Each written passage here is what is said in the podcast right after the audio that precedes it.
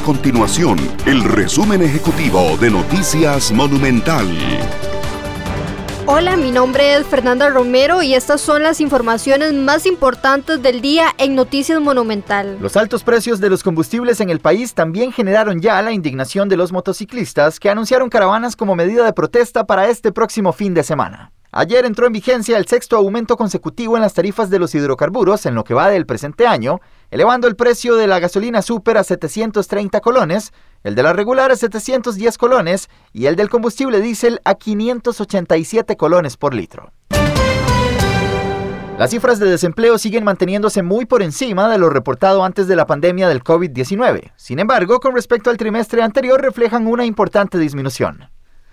La más reciente encuesta continua de empleo publicada por el Instituto Nacional de Estadística y Censo, el INEC, revela que entre febrero y abril de este año el desempleo se ubicó en una tasa de 17,3%, es decir, 422 mil personas se mantienen buscando trabajo en el país.